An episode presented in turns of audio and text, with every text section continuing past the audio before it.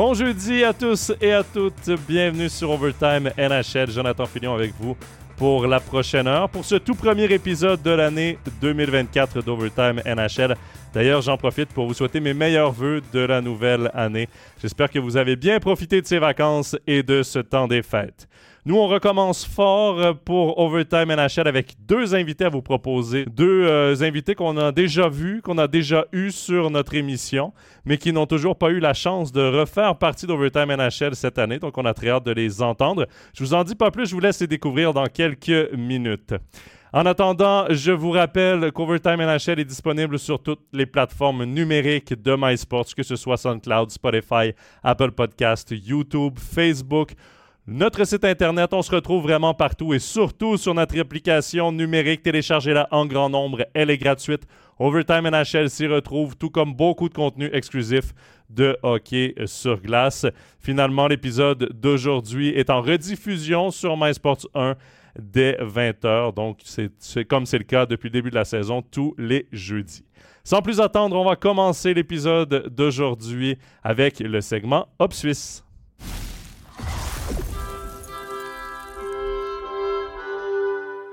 Notre invité aujourd'hui pour le segment Hop Suisse est notre commentateur, Laurent Antonioli. Salut Laurent. Salut Jonathan. Évidemment, plusieurs personnes reconnaissent la voix, reconnaissent aussi le visage, parce que là, ça fait quoi, trois ans de suite que je t'invite après le temps des fêtes? Parce que tu, fais un jaloux en moi, année après année. Je dois te le dire, Laurent, tes voyages en Amérique du Nord, ça me rend un peu jaloux. Voilà, c'est dit. J'ai toujours de la place pour toi dans, mon, dans, ma valise, hein, si tu veux venir avec moi. Hein. C'est peut-être madame qui sera pas contente si je passe le temps des fêtes en Amérique du Nord à regarder des matchs de hockey. Ça, c'est à toi de gérer. Je te laisse faire. pas de problème à gérer, moi. ça c'est mon problème à moi. Laurent, euh, bon, pour ceux qui euh, ne nous ont pas suivis l'an passé ou l'autre année d'avant, euh, je remets un peu en contexte les gens. Chaque année, tu vas faire un petit tour du côté de l'Amérique du Nord, rencontrer des vedettes suisses en NHL, rencontrer donc des joueurs qu'on a le plaisir de suivre match après match, semaine après semaine. On en parle dans Overtime NHL. Du coup, ben, c'est l'exercice parfait pour toi parce que tu as pu les rencontrer en personne, discuter avec eux. Euh, d'ailleurs, il y aura un carnet, ton carnet de voyage qui sera euh, publié sur le site internet de MySports et euh, sur YouTube également parce qu'il y a des entrevues vidéo qui ont été réalisées. On va pouvoir également lire tes textes. Ça devrait être en ligne dans les prochaines semaines. en fait, ça ne devrait pas. Ça sera en ligne dans les prochaines semaines. Évidemment, on a hâte de lire tout ça, mais on veut quand même un petit résumé. Et surtout, on va commencer par un résumé de ton voyage parce que tu étais du côté de Chicago. Oui, absolument. Euh, le calendrier était assez parfait. On l'a regardé ensemble, euh, le calendrier de Chicago et, par rapport au voyage que je voulais mettre en place. Et j'avoue que j'ai eu beaucoup de chance parce que à, Chicago, les équipes qui évoluaient à Chicago, il y a eu Vancouver, il y a eu Winnipeg, avec Pius Suter et avec Reiter en plus forcément de chef avec Chicago. Donc le calendrier était parfait pour moi à ce niveau-là. Et en plus, tu as eu la chance d'avoir joué un petit Connor Bedard. Évidemment, on est dans le segment Up Suisse. Mais je pense qu'on n'a pas le choix d'en parler. C'est quand même la star montante de la NHL. Totalement, totalement. Et je dirais que j'ai encore plus de chance parce que Kourachev joue euh, euh, quotidiennement avec, avec Bédard. Donc moi, forcément, j'avais un œil sur Kourachev. Et comme Bédard n'était pas très loin, euh, j'ai pu vraiment bien regarder le joueur que c'était. C'est un joueur exceptionnel au niveau de la vision du jeu, au niveau créatif en zone offensive. Euh, beaucoup de gens forcément veulent le comparer avec Connor McDavid. Euh, pour moi, ça ne sera pas Connor McDavid. Ça ne sera pas le joueur capable de faire autant de points, autant de buts, autant de, passes sur une, saison. Par contre, ça va être un joueur qui va faire beaucoup, beaucoup de jeux qui vont être intéressants pour l'équipe, que ce soit défensivement, mais surtout offensivement. Il a des passes, il voit le jeu avant tout le monde. Maintenant, ce qu'a besoin euh, Connor Bedard, c'est d'avoir un attaquant avec lui capable de profiter de ces caviars-là. Et je pense que pour le moment, Chicago n'a pas ça. Si on compare avec Edmonton, Edmonton, ils ont McDavid, mais ils ont André Zeitel, par exemple, dans l'alignement. Ce que n'a pas pour le moment euh, Chicago, que ce soit en attaque, en défense ou également au but on a beaucoup parlé ensemble. Tu sais exactement mon avis de ce qui manque du côté d'Edmonton pour avoir des résultats. Bah, Chicago est dans le même processus. Ils n'ont pas de défensive, ils n'ont pas de gardien. Ils ont un capable un soir de faire des arrêts, on est d'accord. Mais ils n'ont pas tout ça. Par contre, ils ont une méga star qu'il va falloir entourer. donc, tu avais un œil sur Kourachev, l'autre œil sur euh, Connor Bedard. Tu devais en avoir plein la vue. Euh, bon, tu parles d'un joueur qui joue, euh, évidemment, qui, qui, doit profiter des caviars de Connor Bedard. C'est le cas quand même pour Philippe Kourachev. As-tu pu lui parler quand même de son rôle et de cette complicité qui naît avec Connor Bedard? bien sûr, pas le choix de lui poser la question sur, sur, sur Bédard. Euh, il, se rend, euh, il sait qu'il est privilégié de jouer avec un tel joueur. Il sait son rôle également, c'est de lui faire de la place, c'est de gagner des pucks pour lui. Ça, il est complètement conscient de ça. Et surtout, c'est qu'offensivement, il donne aussi un coup de main. Il est là aussi, et ça se voit au niveau des chiffres. C'est le deuxième meilleur marqueur de l'équipe, euh, derrière Bédard, justement. par contre, le problème, c'est que je trouve que c'est un petit peu pour moi léger pour mettre pour, jouer vraiment avec Bédard. Je trouve que techniquement, pour Hachef, c'est un petit peu, un petit peu léger pour jouer avec Bédard. Euh, par contre, euh, sur le plan physique, il est intéressant. Moi, ce que je trouve surtout très intéressant du côté de l'entraîneur de, Chicago, c'est qu'on lui fait amplement confiance à Kourachev. On, on le met tout le temps avec Bédard sur le power play. Pendant de nombreux matchs que j'ai vus, il était même sur un power play où il n'y avait pas de défenseur. C'est extrêmement rare. Je ne sais pas si toi, Joe, tu as vu ça en NHL, mais la première unité de power play de Chicago, c'était il n'y avait pas de défenseur et l'homme qui était à la ligne bleue, qui fait circuler le puck, c'était Kourachev. Donc ça montre quand même la confiance qu'a l'entraîneur de Chicago envers le, Bernois, en plus de lui donner cette chance de jouer avec Bédard à 5 contre 5. Non, 5, attaquants sur un power play. Peut-être arrivé une ou deux fois, mais honnêtement, de souvenirs comme ça, euh, je m'en souviens pas. Euh, il y a toujours normalement un défenseur euh, et quatre attaquants. C'est la norme maintenant, euh, souvent en NHL. Ça Laurent?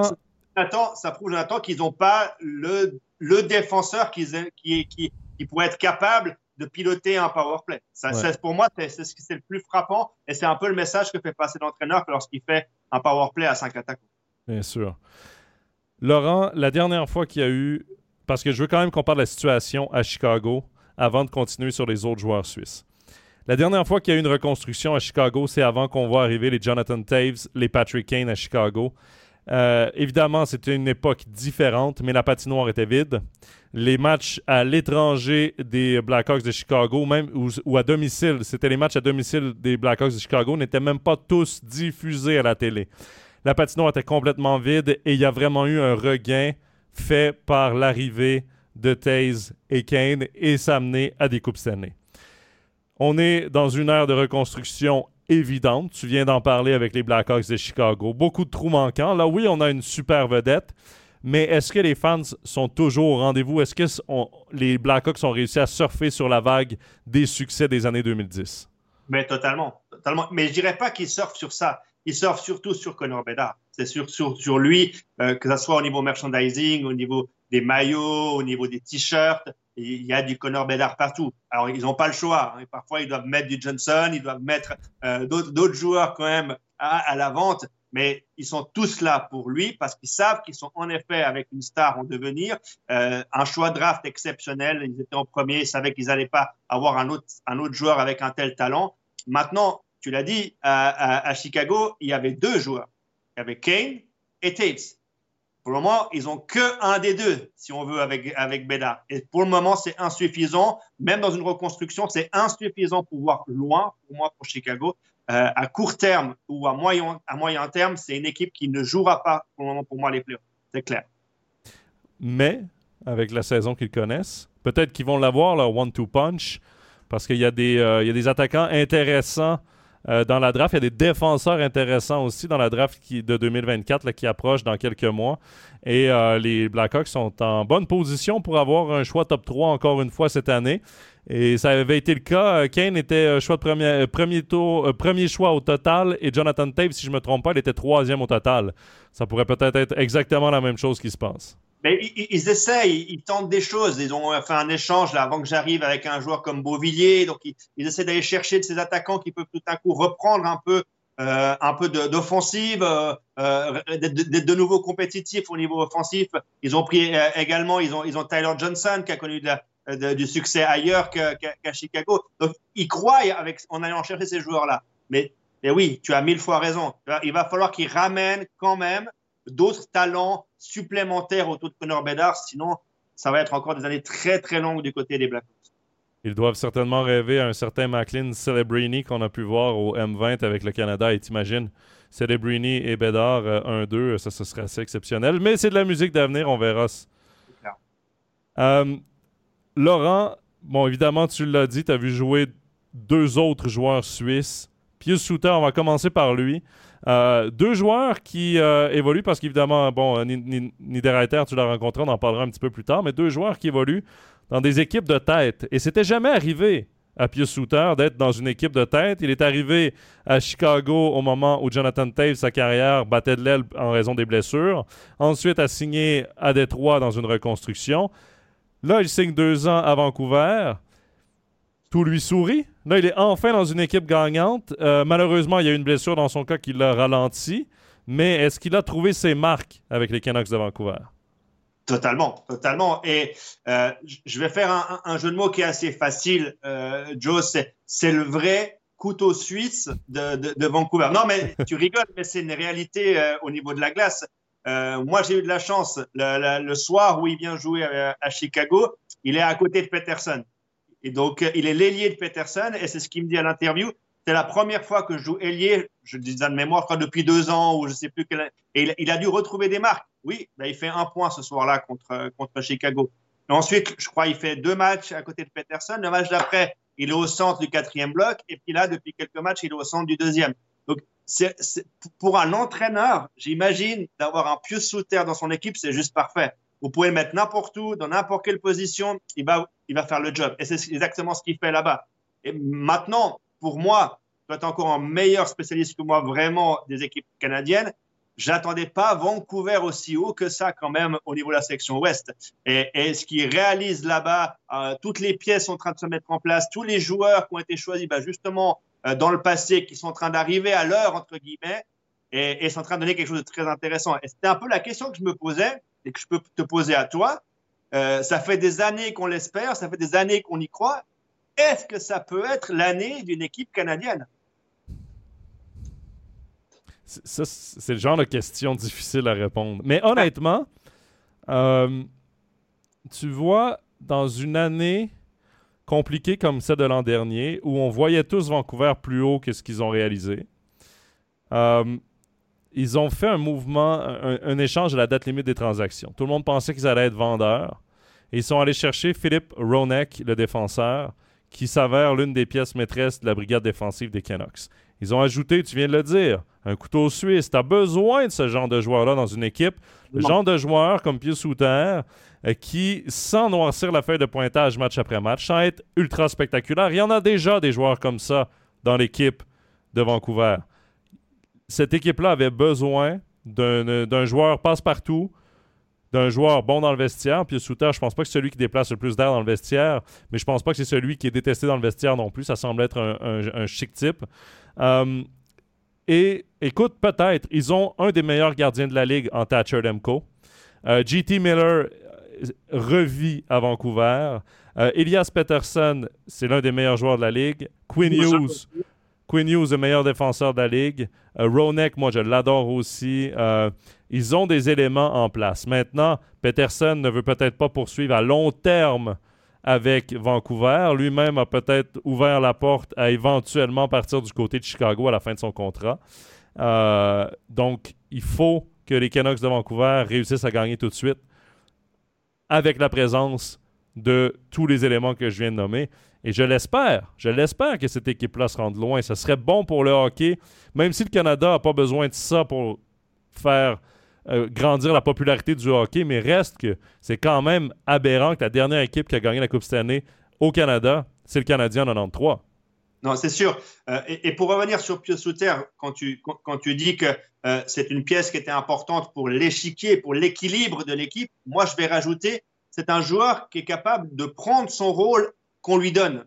Comme je l'ai dit tout à l'heure, lorsque je, suis à Chicago et qu'il joue, euh, il est à l'aile de Peterson, il fait le job. On le met au centre d'un bloc numéro 4, il fait le job. On le met au centre d'un bloc numéro 2, il fait le job. Et ça, pour un entraîneur, c'est quand même extrêmement précieux parce que ça veut dire que lorsqu'on lui donne une mission, il va vous la faire. Et donc, vous pouvez compter tous, tous les soirs sur, sur, lui. Et, et, offensivement, ils ont plein aussi de, joueurs intéressants. Boozer, moi, je trouve que c'est un joueur super qui, qui amène beaucoup d'énergie, qui met beaucoup de buts. Et, les buts peuvent venir de nulle part euh, chez eux. On en parlera après avec l'équipe de Winnipeg. Et je fais une parenthèse déjà. Je pense que moi, sur les équipes que j'ai vues, c'est l'équipe la plus impressionnante que j'ai vue offensivement, les Jets de Winnipeg. On en parlera après. Mais les Canucks, en tout cas, dans le processus qu'ils ont mis en place, je trouve qu'elle est arrivée euh, à l'heure, on va dire ça comme ça.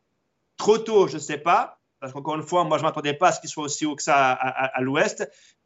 Est-ce que c'est suffisant pour ensuite aller loin en playoff? Ça, je ne sais pas. tu as nommé la seule équipe qui peut peut-être venir, ben, pas la seule, mais probablement leur plus grosse menace, c'est les Jets de Winnipeg. Parce qu'ils sont bâtis. Moi, j'ai l'impression que les Jets sont plus bâtis pour les playoffs que les Canucks de Vancouver. Mais sujet à part, on y reviendra. Euh, je me souviens très bien de ton entrevue l'an dernier avec Pius Souter, parce que tu l'avais vu jouer également dans ton voyage l'an dernier. Euh, entrevue qu'on avait diffusée sur nos, euh, sur nos réseaux sociaux et dans ton carnet de voyage. Et Pius Souter, tu lui avais posé la question, c'était sa fin de contrat. Est-ce qu'il envisageait un retour en Suisse? Qu'est-ce à quoi ressemble son avenir? Et il t'avait répondu du tac au tac, je pense pas que mon aventure est finie ici je vais aller jusqu'au bout, de mon aventure. Et tu vois, on se parle euh, euh, un an plus tard. Pius Souter a un contrat de deux ans dans les poches avec euh, Vancouver et il joue un rôle important dans cette équipe, comme tu as pu le constater. Donc, comme quoi, il croyait en lui et il fallait qu'il croie en lui. Oui, c'est ça. Des fois, il faut aussi avoir un peu de patience. on se rappelle tous, par exemple, d'un joueur comme Damien Brunner, pour X raisons, qui est revenu peut-être en Suisse. Grégory Hoffman aussi est pas resté longtemps pour d'autres raisons peut-être, mais c'est vrai que parfois en NHL, ils aiment bien aussi les franchises, euh, voir comment le, joueur s'accroche à, à, ce rêve de la NHL. Est-ce que c'est un joueur qui baisse les bras, qui, accepte les rôles qu'on lui donne ou pas? Est-ce que et, je pense que il fallait aussi, comme on dit souvent, parfois bah, bah, trouver le bon endroit pour lui. Et là, il est arrivé à l'endroit parfait pour qu'on lui donne des missions et surtout derrière. Et c'est là aussi où la NHL est très, est très compliquée. Il faut répondre présent à chaque fois qu'on vous donne une mission. Et là, Pius Souter est assez bluffant, faut aussi dire la vérité, par rapport au travail qu'il fait avec les Canucks. On va passer maintenant aux Jets de Winnipeg, Laurent. Euh, Nino Niederreiter, euh, tu as pu le rencontrer aussi. Euh, je ne sais pas au moment où, tu l'as rencontré s'il avait déjà signé son nouveau contrat avec son nouveau pacte avec les Jets. As-tu pu lui en parler? Oui. Oui, oui, absolument. Donc, il avait déjà prolongé. Pour lui, c'était important de rester encore quelques années en NHL. J'ai même parlé avec lui comment il voyait même le futur maintenant. Est-ce que c'était peut-être son dernier contrat? Est-ce qu'il pense à revenir en Suisse? Ça, vous verrez avec la vidéo que, qu'on va monter avec, euh, avec mes collègues de MySport. Mais moi, ce que je trouve génial, c'est qu'il est en train de prendre son pied, tout simplement, dans une équipe. Alors, euh, là, encore une fois, tu es mieux placé que moi pour en parler. Je ne pense pas que c'est la ville la plus sexy du Canada, les Jets de Winnipeg, mais, mais par contre, il, il, est, il est arrivé à l'endroit parfait pour lui. Euh, bien sûr, il a un, rôle de troisième ligne, mais il est sur la deuxième unité de power play. Donc, ça veut dire qu'on lui donne là aussi des responsabilités. Et surtout, moi, c'est ce qui m'a le plus impressionné sur les, équipes que j'ai vues, entre les, matchs qu'on voit ici, que j'ai commenté aussi pour vous, euh, pour nous euh, au niveau de la NHL pour MySport. Je trouve que c'est la meilleure équipe que j'ai vue à 5 contre 5. Ça a été impressionnant. Ils ont eu, ils ont eu besoin, Chicago, d'un Mrazek hallucinant, je crois qu'il a retenu plus de 40 shoots sur ce match-là. C'était, un sens unique total. Et à la fin, c'est même Chicago qui a gagné parce que c'était, un vol total. Hein. C'était, la, banque, nationale du Canada qui a été, cambriolée ce, soir-là. C'était hallucinant. À 5 contre 5, il y a eu des périodes où ça a tourné autour euh, des, joueurs de Chicago en zone offensive. Et c'est ça qui, m'a le plus impressionné. Parce que lorsque vous avez ces séquences qu'on a déjà vues, hein, Joe, euh, que tu as commenté où tu l'équipe qui est en possession du puck et qui reste dans zone offensive, tu fais des changements, tu amènes des nouveaux joueurs, il se passe rien. Ils ont changé deux, trois ou quatre fois de ligne et la pression, le contrôle du jeu était, était identique. Et ça, c'est ce qui m'a le plus bluffé euh, à Winnipeg. Et maintenant, tout le monde en parle en Amérique du Nord en plus, c'est leur capacité à ne pas prendre de but entre un, entre un très très bon gagnant qu'ils ont. Et on le sait toujours, tu le sais comme moi, euh, gagner une saison régulière, c'est souvent par l'offensive mais les playoffs, tu gagnes par la défensive. Et c'est peut-être ça qui va peut-être leur permettre aussi d'aller très très loin. C'est pour ça que je parlais avant d'une équipe canadienne qui peut espérer la Coupe Stanley. On, pense aussi à l'offensive de Toronto, Mais bah, franchement, l'équipe de, de, de, Winnipeg, j'ai pas beaucoup d'argent, mais si je dois mettre une petite pièce, je mettrais peut-être dessus sur les Jets. Euh, c'est fou parce que c'est une équipe qu'on voyait euh, grosse et dominante depuis des années.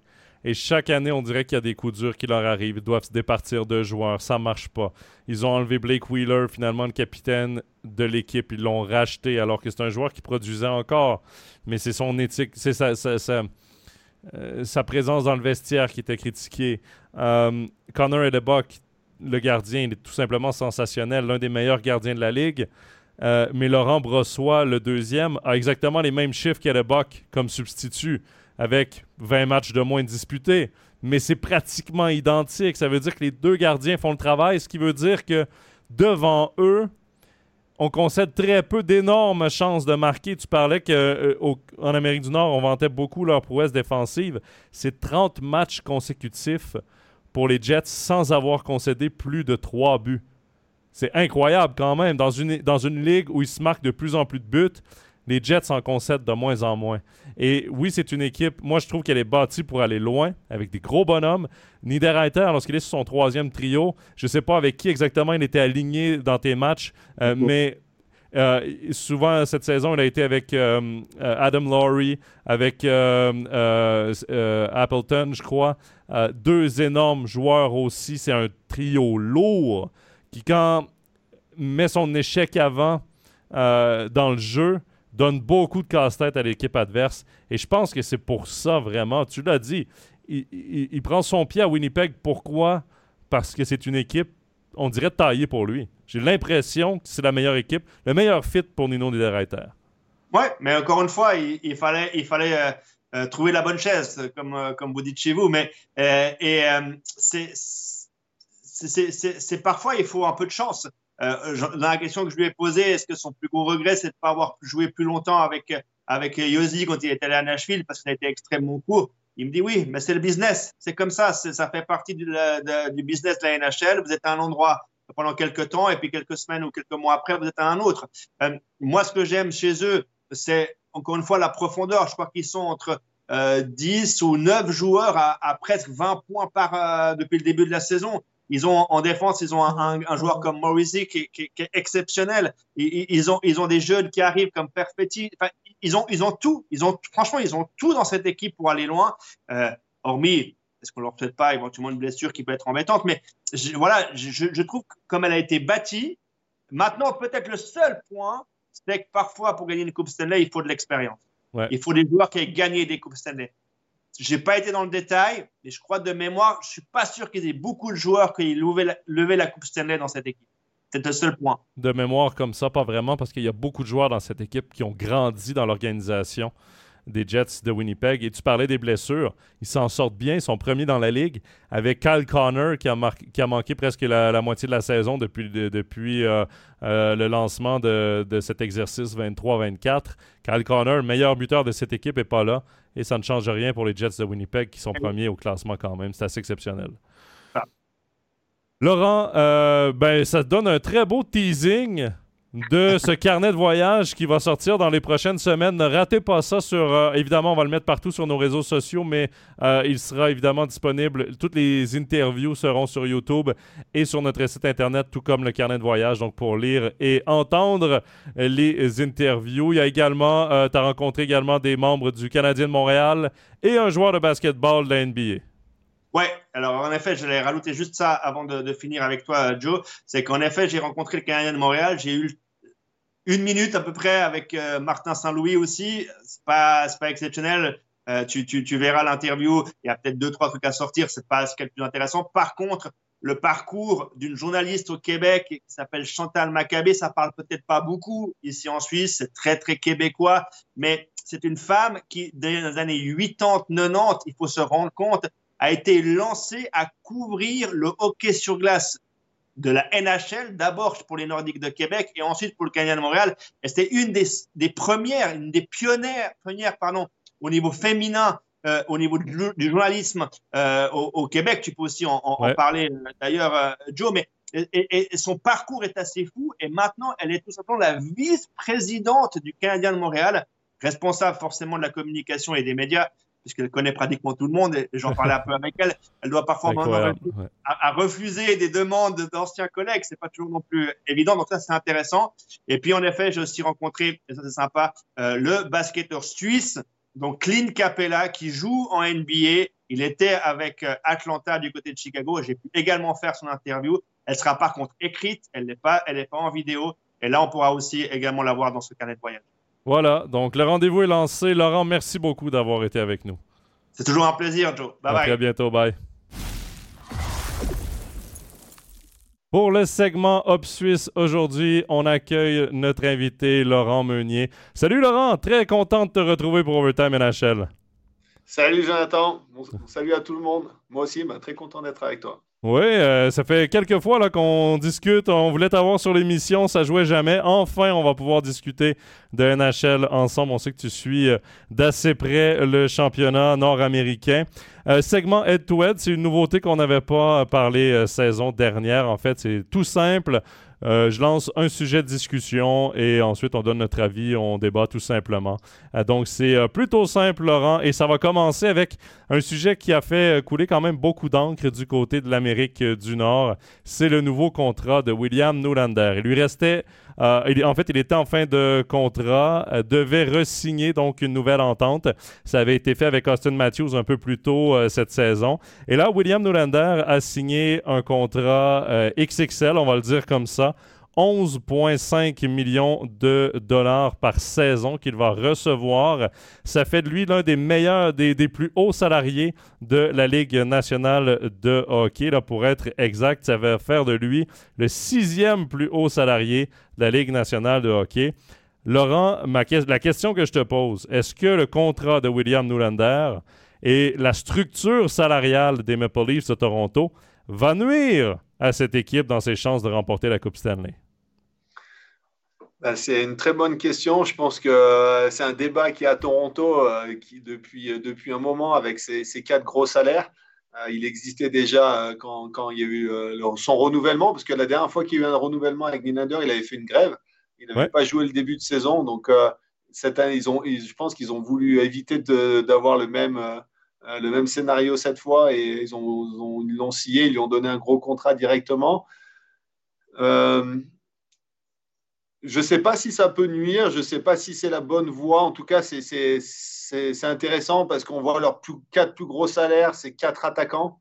Donc euh, Matthews, hein, Tavares, Marner et, Nylander. Et donc c'est vrai que euh, de ne pas avoir, euh, de pas mettre l'argent un peu plus sur, sur des défenseurs de haut niveau, sur des, des joueurs comme Ayman. Ils ont laissé partir Ayman à, Edmonton alors que c'était un, un, très très bon joueur.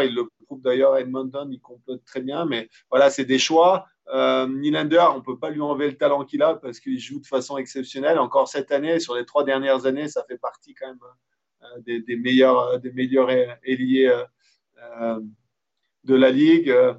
je pense qu'il n'y a que l'avenir qui le dira. Je botte un peu en touche, mais c'est vrai que c'est tellement.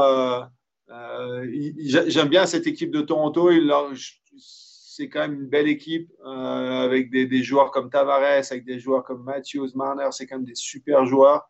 Mais euh, euh, pour gagner, pour gagner la Stanley Cup, il faut vraiment avoir de la profondeur, il faut avoir des, des, joueurs de rôle qui, qui, jouent bien. Et ça, c'est peut-être que bah, du fait d'avoir autant d'argent sur si peu de joueurs, bah, ça les empêche d'aller chercher d'autres joueurs un peu de rôle de, meilleur niveau. Il y a des choses intéressantes dans ce que tu viens de dire. Euh, William Nylander, avec la grève qu'il avait faite, William Nylander sort d'un contrat, vient de terminer un contrat où il était clairement le joueur le moins bien payé des trois, du monstre à trois têtes, si on peut l'appeler comme ça, Matthews, Marner et Nylander. Trois joueurs qui ont à peu près le même âge. Euh, mm. deux de ces trois-là étaient très avantagés niveau salarial. Ce n'était pas le cas pour William Nylander c'était pour lui l'occasion de signer le contrat de sa vie. L'argent est sur la table, tu signes. Je comprends totalement William Nylander de le faire.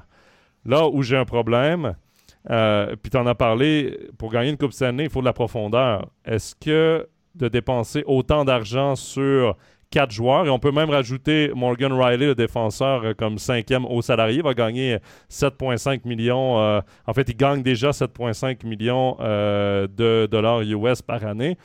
Est-ce que de payer autant cinq joueurs, ça peut vraiment t'amener une équipe gagnante? C'est une question qui est difficile à répondre aujourd'hui, mais qui, par le passé, nous a prouvé que les Maple Leafs de Toronto étaient une bonne équipe spectaculaire pendant la saison régulière, mais qui se faisait rattraper en playoff justement dû par cette profondeur.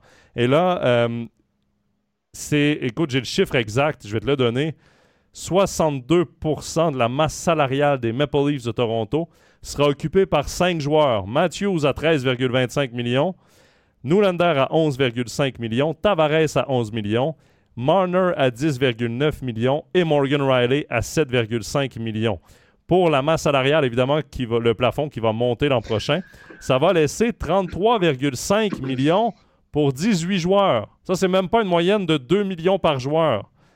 J'ai l'impression que le directeur euh, général là-bas va devoir faire euh, quelques petits tours de magie s'il veut vraiment avoir une équipe aspirante à la Coupe Stanley, même en playoff, euh, pour les, années à venir.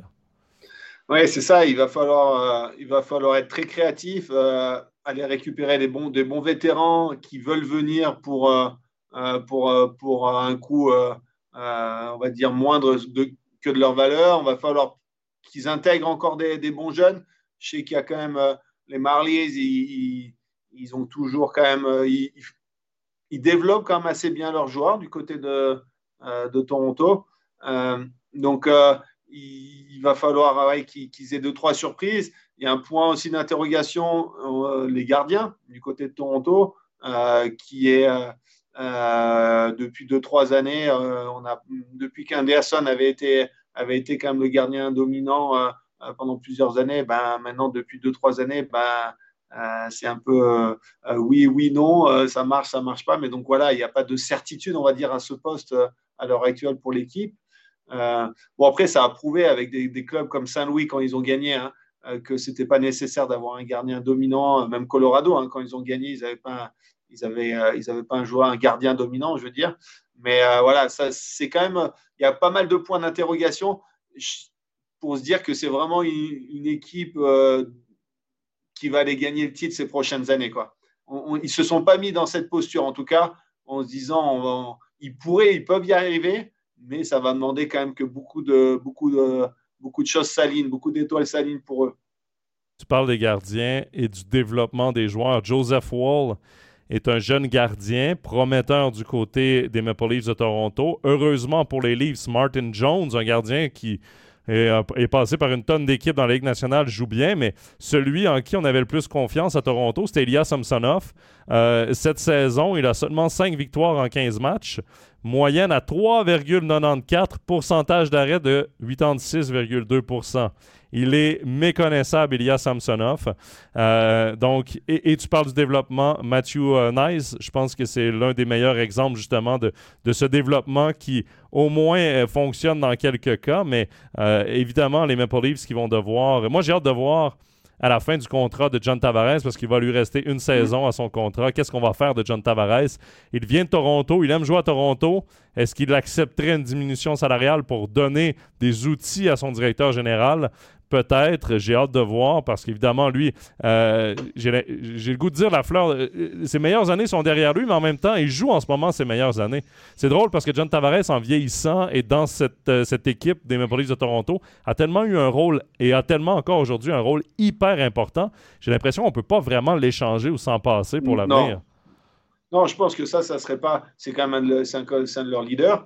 Euh, au niveau du, jeu, il ralentit pas. C'est quelqu'un qui a une éthique de travail incroyable, à l'image un peu d'un bergeron hein, à, Boston. Donc, euh, évidemment, euh, et il faudra essayer de, lui d'être créatif au niveau de son contrat pour, le satisfaire. Mais je pense que comme il n'a jamais gagné aussi la, Coupe cette année, ben, peut-être qu'il fera un effort pour, pour rester à Toronto et la gagner à Toronto parce que je pense que l'équipe qui la gagnera à Toronto, ils vont, ils vont, ils vont être des dieux pendant un moment là-bas.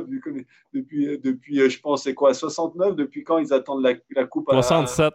1967, ouais. c'est, ça fait un petit bout de temps, on n'était pas nés, hein, même moi. Donc, on n'était même pas encore des projets. non, non. Et donc, ouais, voilà. Donc, c'est, c'est vraiment, Toronto, c'est, en plus, c'est comme ça un gros marché, ça fait toujours énormément parler.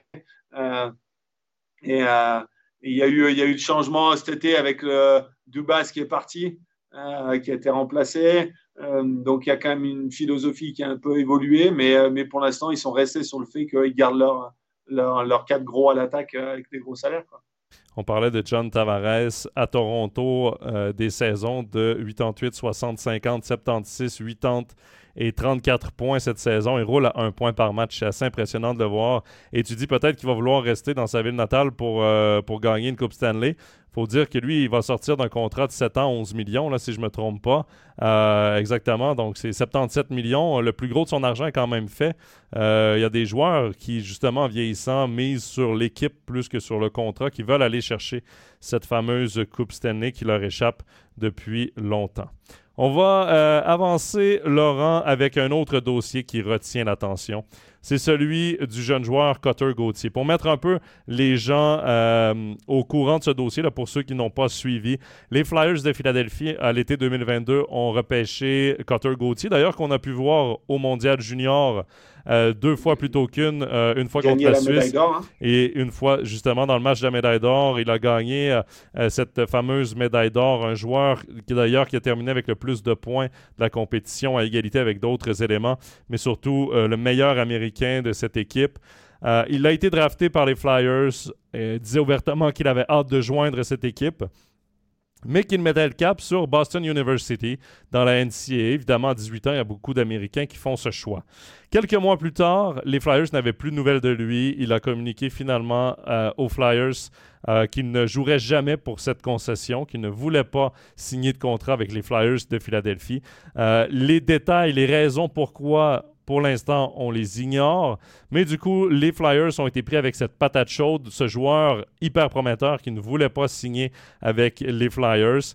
Ils ont décidé de l'échanger du côté d'Anaheim en retour de Jamie Drysdale, un défenseur euh, canadien qui euh, a été un, un, sixième choix au total de la draft il y a quelques années. Il a une cent trentaine de matchs d'expérience dans la NHL et un choix de deuxième ronde. La question que je te pose, Laurent, connaissant le dossier et la valeur des joueurs qui descend abruptement lorsqu'ils ne veulent pas signer dans leur club où ils ont été repêchés, est-ce que tu penses que les Flyers s'en tirent bien avec le retour qu'ils ont eu dans cette transaction de Cotter Gauthier? Évidemment, hein. c'est toujours difficile. C'est des jeunes joueurs, hein, donc euh, leur, leur, évolution sur du moyen long terme est, toujours un peu délicate à imaginer. Mais euh, Gauthier, c'est un super joueur. Euh, moi, je l'ai vu évoluer là dans, les matchs euh, demi-finale et finale. Donc, ça joue du, très bon hockey, un très bon shoot. Il, peut jouer en power play. Donc, s'il arrive à transposer ça au niveau NHL, c'est sûr que ça va être un joueur, un top 6, voire un top 3 donc, pour une équipe. Maintenant, voilà, Philadelphie a fait le choix de, prendre un, d'échanger contre un top défenseur aussi, euh, qui, qui, va être euh, un excellent défenseur dans la NHL. Euh, plus un choix de deuxième, deuxième ronde, donc là c'est un peu plus, on ne sait pas ce que ça peut donner. je trouve que Philadelphie s'en sort quand même plutôt bien, parce que c'est vrai que c'est toujours délicat d'échanger un jeune joueur. je pense qu'ils ont quand même, pourquoi ils s'en sortent bien, c'est parce que euh, il, performe bien avec Boston University, euh, qui, est, euh, qui est une des meilleures équipes universitaires à l'heure actuelle. C'est Pandolfo, le, coach à Boston University. Ils font un super job depuis quelques années. Le programme sort des talents incroyables. Donc, ça, ça, a joué, je pense, du côté de, de Philadelphie. Et, ces jeunes joueurs, voilà, on, on espère toujours. Moi, je vois quand même que Gauthier, ça va être un top joueur. Et, après, bon, eux, ils, étaient du, ils ont fait l'échange avec à l'époque euh, Lindros, hein, si on se souvient bien, euh, qui ne voulait pas rester à, Québec et qui, qui, et qui avait fini à, donc à, à, Philadelphie contre, en l'occurrence, euh, il y avait bah, Forsberg et, d'autres joueurs qui ont fait la victoire à la fin de Colorado et Philadelphie n'a jamais gagné la coupe. Donc, ça n'empêche pas que Lindros reste un, des plus grands joueurs aussi de la NHL, qui est Hall of Famer, etc. Donc voilà. C'est vrai que. Il y a toujours là des deux côtés. au final, c'est ce qu'on veut, c'est gagner la coupe. Donc je dirais qu'ils avaient été un peu perdants et on verra euh, qui c'est qui gagnera la coupe entre euh, Philadelphie et Anaheim s'il y en a un des deux qui la gagne grâce, aux joueurs. C'est vrai que c'est intéressant de faire la comparaison entre les deux situations. Euh, Philadelphie qui, avait tout donné. Hein. C'était, euh, il y avait ah, Wendell Clark, il y avait Mike Ritchie, il y avait Steve Duchesne, il y avait une tonne de joueurs, il y avait des, choix de première ronde, il y avait des montants, euh, des millions en, jeu. Il y avait de l'argent en plus, effectivement. À, l'époque, on, mettait un peu de l'argent aussi dans, la balance. Et, Peter Forsberg. Hein, et Peter Forsberg qui était l'élément central de cette transaction. Mais il ne faut pas oublier qu'à l'époque. Je ne sais même pas si au début c'était tant que ça, parce qu'il était. Ouais, quand il était encore jeune, mais très prometteur. Mais, mais reste que euh, Eric Lindros était tellement typé comme peu de joueurs en NHL. S'il avait pu rester en santé, il aurait été euh, euh, un joueur encore plus dominant qu'il ne l'a été. pour revenir à Cotter Gauthier, honnêtement, les Flyers s'en sortent très bien. Très, très bien. Et moi, je vais faire une comparaison avec cette situation, celle d'Adam Fox. Lorsqu'Adam Fox a été repêché, il a été drafté par les Flames de Calgary. Et euh, il a décidé de rester à l'université, rester à l'université. Il faut rappeler que les équipes ont quatre ans pour signer les joueurs lorsqu'ils sont issus euh, des rangs universitaires américains. C'est deux, c'est trois ans, je crois. Ouais, c'est trois ans junior. Junior canadien, mais quatre ans du côté euh, de l'Europe ou de la NCAA. Et Adam Fox avait ouvertement dit qu'il ne signerait pas avec les Flames de Calgary. Et le mot s'était passé dans la ligue, tout le monde le savait. Et du coup, l'échange, je ne veux pas me tromper, là, mais je crois être pas mal sûr dans mes souvenirs, l'échange était Adam Fox contre un choix de troisième ronde. Parce que Adam Fox avait menotté son ancien directeur général parce que tout le monde savait qu'il ne voulait pas signer. Donc, soit que les Flyers, les, Flames le perdaient pour rien, ou qu'ils l'échangeaient contre la meilleure valeur qu'il recevait, et c'était à l'époque un choix de troisième ronde. Adam Fox, c'est un récipiendaire du trophée Norris, l'un des meilleurs défenseurs de la Ligue nationale de hockey. Cutter Gauthier. après, pour juste euh, ce qui est plus difficile avec Adam Fox, c'est euh, un défenseur euh, donc, donc très mobile, mais qui est relativement peu épais, pas grand.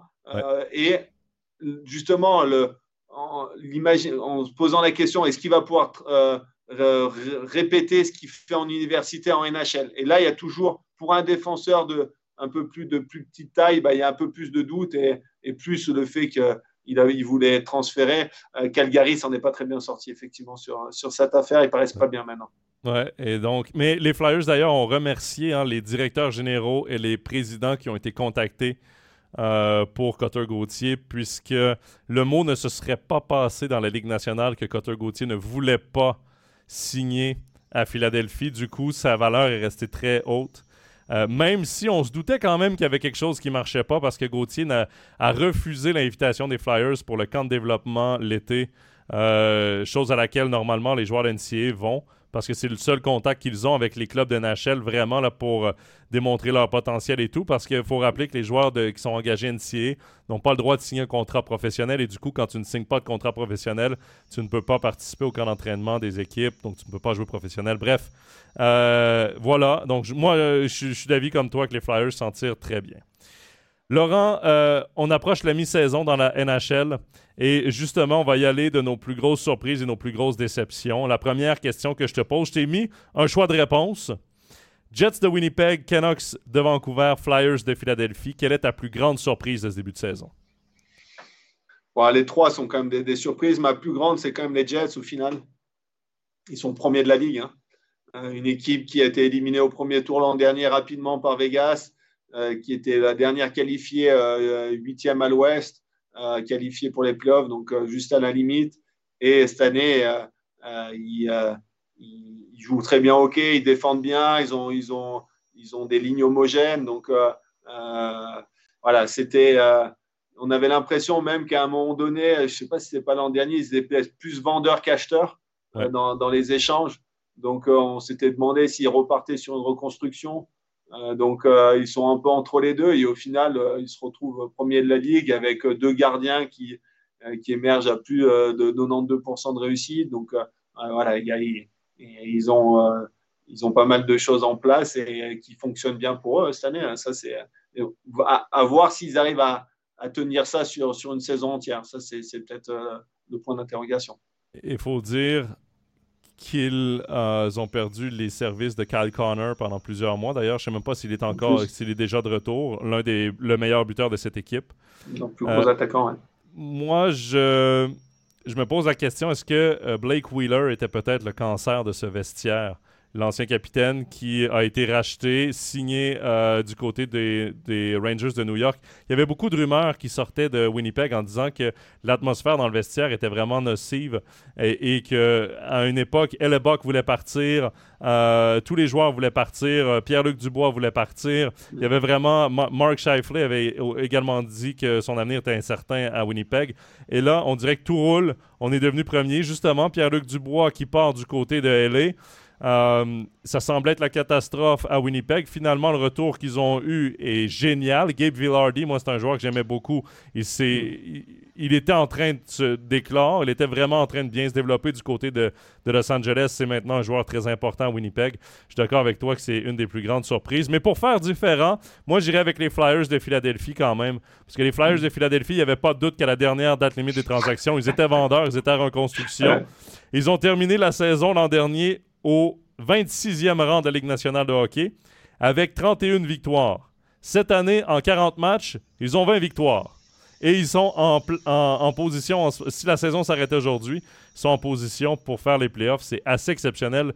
Le virage sans pratiquement changer grand-chose. C'est une équipe qui s'est débarrassée de Kevin Hayes, qui était un de ses, euh, un de ses leaders. Euh, qui s'est débarrassé d'énormément de joueurs au cours des dernières saisons. On peut penser, bon, évidemment, là, ça commence à dater. Ça fait 2-3 ans, mais Claude Giroux. Giroux. Et faut pas passer sous le silence le retour au jeu de Sean Couturier. Je pense que ce retour au jeu-là est peut-être l'élément le plus important des succès des Flyers de Philadelphie. Un joueur blessé plus souvent qu'autrement, mais tellement important pour cette franchise des Flyers de Philadelphie. Laurent, on est allé dans les surprises, on va maintenant aller dans les déceptions. J'ai mis un choix de réponse plus petit cette fois, mais un choix de réponse évident. Sénateur d'Ottawa ou Sabre de Buffalo? Quelle est ta plus grande déception? C'est vrai qu'il y a pas mal de joueurs que j'aime beaucoup à, Ottawa, des jeunes, euh, mais euh, j'irais quand même pour Buffalo pour l'ensemble de leur œuvre, euh, dans le sens où j'ai l'impression que c'est chaque année c'est une déception. Quoi. On les attend, ils, ont. après, j'adore Nate Thompson, et, euh, euh, cette année, bah, c'est pas, il n'est pas, il pas dominant comme il devrait être. Euh, il y a pas mal de joueurs qu'on attendait mieux, ils sont pas. il y a quand même il y a un problème dans cette franchise. Honnêtement, c'est sûr qu'il y, a quelque chose. Il, faut qu'il trouve le cancer et, qu'il le jette par la fenêtre parce que ça, ça, fait, ça fait une quinzaine d'années qu'il y a quand même un gros problème avec ça. Hein. D'ailleurs, Eichel, il est parti, tout le monde le blâmait, etc. Et finalement, Eichel, il a une coupe. Hein. Euh, et c'était pas lui le problème. Donc euh, euh, le problème, il vient d'ailleurs et dans l'organisation même, dans, le management peut-être. Donc ils sont, ils, sont, ils sont assez catastrophiques encore cette année. Hein. ils font partie des, des 5-6 dernières équipes de la Ligue, alors qu'on ne s'attendait pas à ça. On pensait que ça devait être une équipe pour les playoffs. Quoi. Ouais. Ben, en fait, j'ai placé comme choix de réponse les sénateurs et les sabres parce que presque tous les experts ou les connaisseurs ou les amateurs de hockey plaçait ces deux équipes soit en playoff ou tout près des playoffs. Ces deux équipes devaient avoir terminé leur reconstruction. Les sénateurs d'Ottawa sont dans les bas-fonds de la Ligue. Euh, et euh, ben, les, les Sabres de Buffalo également, évidemment. Euh, les deux équipes qui sont loin du portrait des playoffs et qui, à moins d'un revirement de situation exceptionnel, ne devraient pas faire partie des playoffs. Pour vous donner une idée, à la mi-saison, bon, évidemment, les sénateurs d'Ottawa ont cinq matchs de moins de jouer que presque tout le monde. Ils n'en ont que 36, mais ils sont 30e dans la Ligue et les Sabres de Buffalo sont 27e dans la ligue. Euh, ça serait très surprenant de les voir en playoff. Et moi aussi, je vais y aller, euh, Laurent, avec les Sabres de Buffalo. Bon, les sénateurs d'Ottawa, ça a été un sketch depuis le début de la saison. Ils ont changé de directeur général, d'entraîneur. Il y a eu des scandales. Il y a eu de tout. Euh, leur gardien, et leur gardien qui ne performe pas non plus. Exactement. Euh, donc, euh, moi, ma, plus grande surprise, c'était quand même les Sabres de Buffalo parce que je pensais que cette équipe-là était rendue au step supérieur avec tout ce qui s'était passé. l'an dernier. Ils étaient tout près d'une place en playoff, avaient vraiment progressé, avaient fait un ou deux steps devant l'an dernier. Et là, j'ai l'impression qu'ils ont fait un ou deux steps derrière. Moi, la question que je me pose maintenant, c'est est-ce que les sabres de Buffalo, il manque peut-être cette espèce de, de, de, petit groupe de vétérans, un, deux, trois vétérans qui ont l'expérience d'avoir gagné une Coupe Stanley, qui ont, qui ont l'expérience dans le vestiaire, parce que c'est une équipe très jeune. Quand on regarde euh, cette équipe, Casey Middlestat, euh, Rasmus Dahlin, Tage Thompson, Dylan Cousins, Owen Power, Zach Benson, euh, Victor Olofsson, c'est un jeune vétéran. Mais et, devant la cage, bien évidemment, Devon Levi est très jeune aussi. Il y a beaucoup de jeunes joueurs dans cette équipe, mais j'ai l'impression qu'il manque l'espèce de, de colle qui est souvent amené par les vétérans qui ont l'expérience d'avoir joué en playoff, d'avoir joué des matchs importants dans une saison qui qualifie une équipe. Je sais pas si tu vois un peu ce que je veux dire. Ouais, mais, je vois exactement. ils ont, ils ont, je pense qu'ils ont un bon vétéran en, personne de Skinner, mais qui est peut-être, je sais pas à quel point il, est, il amène du leadership dans le vestiaire, mais ils ont besoin d'un, ils ont besoin d'une ou deux, euh, un, un, ou deux défenseurs, euh, ce qu'on appelle les glue guys, les, les personnes qui, qui permettent de, de souder une équipe et on a l'impression que euh, cette équipe est jeune, elle vit, ok, on est jeune, ça va bien aller, on, on essaye de performer, de s'améliorer, mais maintenant il faut qu'ils pensent aussi à gagner des matchs et pas que, euh, pas que individuellement à s'améliorer. Évidemment, c'est un il faut, mais il faut, maintenant il faut qu'ils doivent, doivent, aller gagner des matchs, quoi. ils doivent aller se qualifier en playoff pour aller chercher cette expérience de playoff qui est encore différente de, de la saison régulière. Et, euh, je suis d'accord avec toi, il manque, il manque le management, hein, on revient là, euh, dans la construction de son équipe, euh, doit, doit aider euh, ses top joueurs. après, évidemment, Nate Thompson doit performer à un plus haut niveau. Est-ce que ça vient du coaching staff aussi? Il y a deux, trois points d'interrogation qui, qui, doivent se poser à l'heure actuelle du côté de Buffalo, ça c'est sûr. Pour vous donner une idée, en date d'aujourd'hui, on enregistre le mercredi 10 janvier. Les sénateurs d'Ottawa sont à 17 points d'une place en playoff. La dernière place en playoff qui est détenue par le Lightning de Tampa Bay. Et, euh, et, sachant qu'il y a Pittsburgh, je ne pense pas qu'ils sont encore en playoff. Non. sont, euh, New Jersey. New Jersey qui est, qui est, parti aussi, qui a eu des blessures, donc il devrait remonter fort. Donc la course pour les playoffs, euh, à mon avis, elle est morte hein, pour eux. Ouais. et, et, les Sabres de Buffalo sont à 7 points des playoffs. Ça ne semble pas énorme, mais 7 points, il faut prendre en considération que c'est 2 points de victoire, évidemment, en NHL, contrairement à 3 ici. Mais il faut que les Red Wings de Détroit qui sont devant, les Penguins de Pittsburgh, les Capitals de Washington, les Devils du New Jersey, le Lightning de Tampa Bay, les Islanders de New York perdent assez de matchs pour que les sabres collent au classement. Ça va être compliqué. Ça va être très compliqué. je pense que ça, ça va être très compliqué pour eux, effectivement. Dernier sujet dans notre head-to-head cette semaine, Laurent, et je profite de ton passage pour parler d'une. c'est une rumeur. C'est plus gros qu'une rumeur parce que le Canadien de Montréal a déjà parlé qu'il attendait qu'une petite confirmation euh, de la Ligue, mais que c'était dans, les euh, dans les boîtes, dans les projets euh, réels. Que le Canadien de Montréal joue des matchs du côté de Paris dans un avenir rapproché. On parle peut-être de 2026. Et toi, tu connais quand même bien le hockey français, le marché français. Et la question que je te pose, est-ce que c'est une destination logique? Est-ce que c'est une bonne destination, euh, le Canadien de Montréal à Paris? Ah oui, je pense que c'est. Bon, en tout cas, la patinoire, elle sera pleine en deux secondes. Ça, c'est une certitude. Euh, pour donner un exemple, nous, avec l'équipe de France, on avait joué contre le Canada sur un match amical avant les championnats du monde, euh, donc à Bercy, hein, dans la patinoire d'Inkel. Et donc, pour un match amical, on a vu 14 000 personnes. Quoi. Euh, parce que euh, l'équipe du Canada venait. Et à partir du moment où euh, on a le Canada ou les Canadiens de Montréal, qui est la plus grande franchise, on va dire, en niveau popularité dans le monde et surtout en France, et ça va faire un énorme engouement pour le hockey. et ça, c'est une certitude. Je trouve, ça, intéressant parce qu'évidemment, bon, tu connais les deux marchés, le marché de la Suisse. Moi, j'ai beaucoup parlé, j'espérais que le Canadien euh, viennent peut-être en Suisse romande. Je trouve quand même intéressant parce que ça reste Paris, je veux dire. Le Canadien de Montréal, la seule équipe francophone qui irait dans la plus grande ville francophone au monde, il y a quand même euh, une espèce de, lien logique qui se fait aussi. bien, non, mais c'est sûr, tout à fait. Parce que le, panorama pour la Ligue nationale, c'est ce qu'on recherche avec Vegas qui est, qui, qui, est très... Euh, show et qui est très spectacle sexy. Mais Paris a un peu cette aura aussi que d'autres villes n'ont pas. Et c'est rien contre les villes euh, suisses romandes, mais c'est beaucoup plus petit, c'est moins euh, après, international. déjà, la taille de la patinoire, l'accord Arena hein, euh, qui a été rénové peut, peut, contenir autour de 15 000 personnes. Hein. Donc en Suisse romande, on n'a pas réellement de patinoire qui. on a des belles patinoires, hein, comme à Fribourg, ça c'est une certitude. mais de là euh, le, coût le coût de la venue d'une équipe NHL est, relativement cher, hein, je crois. Donc, donc euh, il, va, il faut qu'il il y ait du monde pour, euh, pour amortir le coût. Et donc, je pense que Paris est une très bonne destination.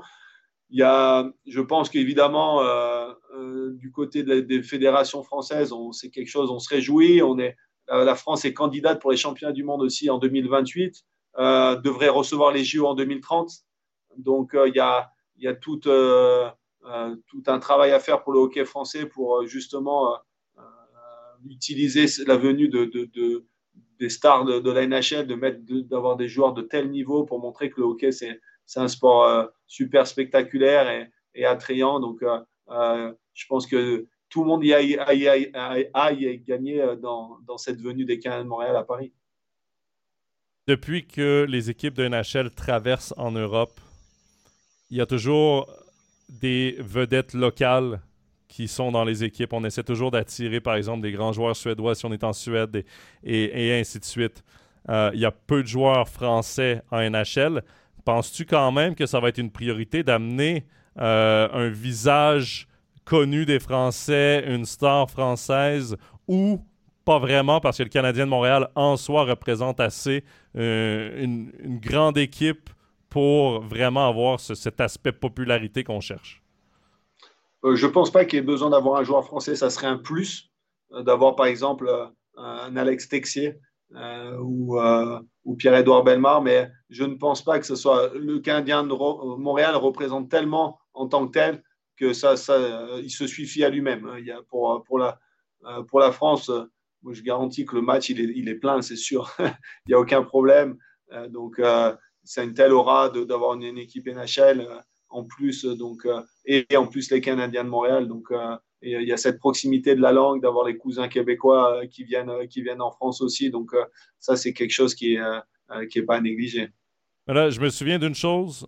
tu as dit que les billets allaient s'envoler rapidement si, si cette fameuse rumeur existait, ce qui veut dire que je vais devoir me dépêcher pour acheter mes billets. C'est ça que tu es en train de me dire. Ça. C'est ça. Ou tu demandes à MySport. Hein, Peut-être. Je, je sais pas. Je sais pas si on va commenter sur place, si on va les commenter. J'espère. J'espère. Euh, mais moi, je suis prêt à payer ma place de commentateur pour pas commenter sur place. Ça, c'est certain.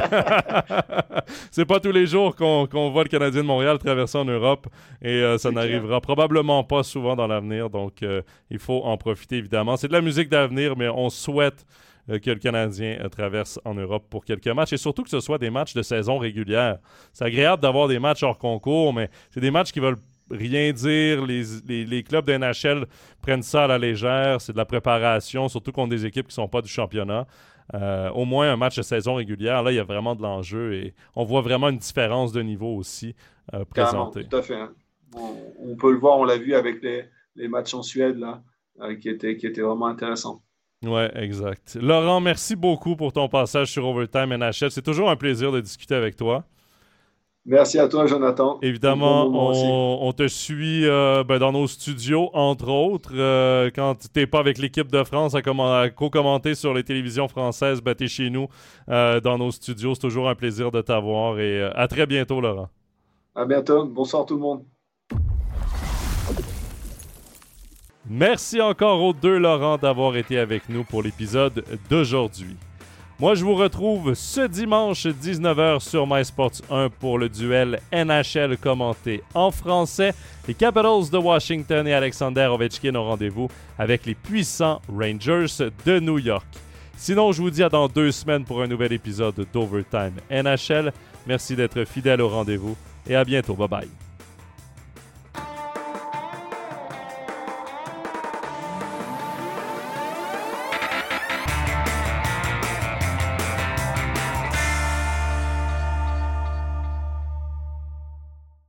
Tous les matchs de National League, les ligues internationales et les meilleurs documentaires sur toutes les plateformes. Abonne-toi. MySports, c'est le hockey.